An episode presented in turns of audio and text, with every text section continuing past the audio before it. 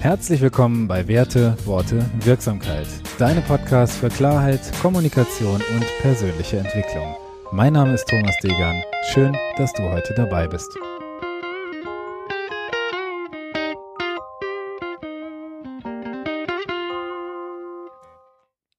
Episode 24. Das, wofür es sich zu leben lohnt. Warum so ein bedeutungsschwerer Titel? Ich war die letzten Tage wieder viel in Präsenztrainings und Coachings unterwegs und es hat mich nach Hamburg, Köln und Frankfurt verschlagen. Und am Ende eines Trainings kommt ein Teilnehmer auf mich zu und fragt mich, wenn du dein 20-jähriges Ich nochmal treffen würdest, welchen Ratschlag würdest du ihm geben, um das Gleiche, was du jetzt erreicht hast, in der Hälfte der Zeit zu erreichen? Schwierige Frage erstmal für mich. Ich habe kurz überlegt und den ersten Gedanken vorüberziehen lassen – meine Antwort auf seine drei Punkte waren dann erstens, stärke dein Selbstwertgefühl, zweitens, verplempere deine Zeit nicht mit Bullshit, sondern konzentriere dich auf das, was dich glücklich macht und drittens, es gibt nichts, was dich davon abhalten könnte. Auf dem Heimweg habe ich dann mal angefangen darüber nachzudenken, wie er das mit der zeitlichen Komponente wohl gemeint haben könnte. Deinem 20-jährigen Ich in der Hälfte der Zeit also ich bin vor kurzem 40 geworden und von 20 bis 40 sind 20 Jahre, davon die Hälfte sind 10, 40 minus 10 sind 30 Jahre. Und rückblickend kann ich sagen, dass ich mit 30 genauso glücklich oder zufrieden war wie jetzt mit 40. Daher ist dieser Faktor für mich in der Frage eher unbedeutend. Hat mir aber gezeigt, dass ich mindestens für die letzten 10 Jahre sehr dankbar sein kann. Und wenn ich mir diesen Zeitraum so ansehe, dann ist unglaublich viel passiert in der Zeit, für das ich die Ursache war. Ich hätte es wahrscheinlich also gar nicht schneller machen können oder müssen. Ich denke, persönliche Entwicklung findet statt, während man Erfahrungen macht. Und das braucht einfach manchmal seine Zeit. Ich habe heute mal ein Modell mitgebracht, an dem ich schön für mich ausgearbeitet habe, warum ich die meiste Zeit meines Lebens sehr glücklich und zufrieden war. Und warum erzähle ich dir das? Damit du es vielleicht auch mal für dich anwenden kannst. Wenn du insgesamt etwas Klarheit in die Dinge bringen möchtest, die dich glücklich machen.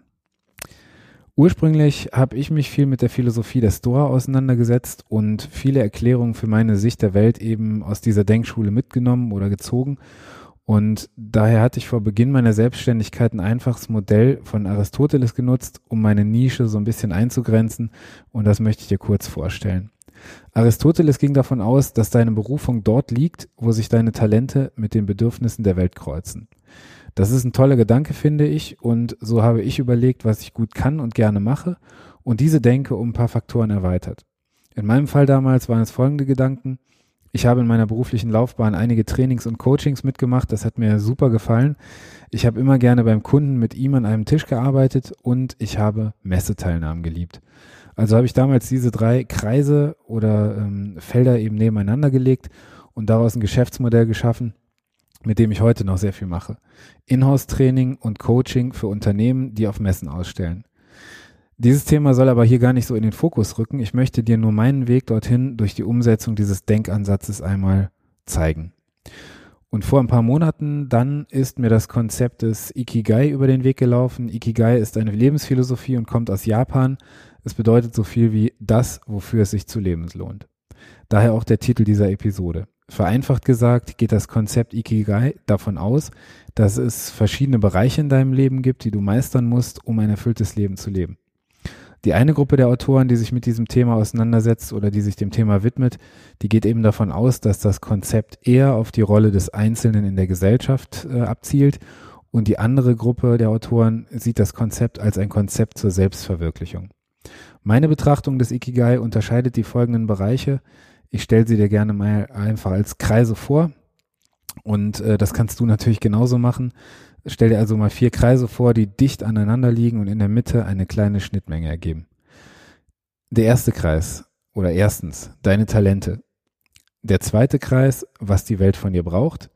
Und die Schnittmenge dieser beiden Kreise ist es, was Aristoteles als Berufung bezeichnet. Aber lass uns den Gedanken des Ikigai mal weiterführen. Der dritte Kreis ist das, was du liebst zu tun oder zumindest gerne tust. Und der vierte Kreis ist das, wo du Geld mit verdienst. Und die Schnittmenge deiner Talente und dessen, was du gerne tust, ist deine Leidenschaft. Die Schnittmenge dessen, was du gerne tust und was die Welt von dir braucht, ist deine Mission. Die Schnittmenge dessen, was die Welt von dir braucht und womit du Geld verdienen kannst, ist deine Berufung. Und die Schnittmenge dessen, wofür du Geld verlangen kannst und deiner Talente, ist deine Profession. Wenn du dir nun die Schnittmenge deiner Leidenschaft, deiner Mission, deiner Berufung und deiner Profession ansiehst, wirst du auch hier wieder eine kleine Schnittmenge in der Mitte finden. Das ist Ikigai. Was würde es für dich bedeuten, sich einmal damit auseinanderzusetzen?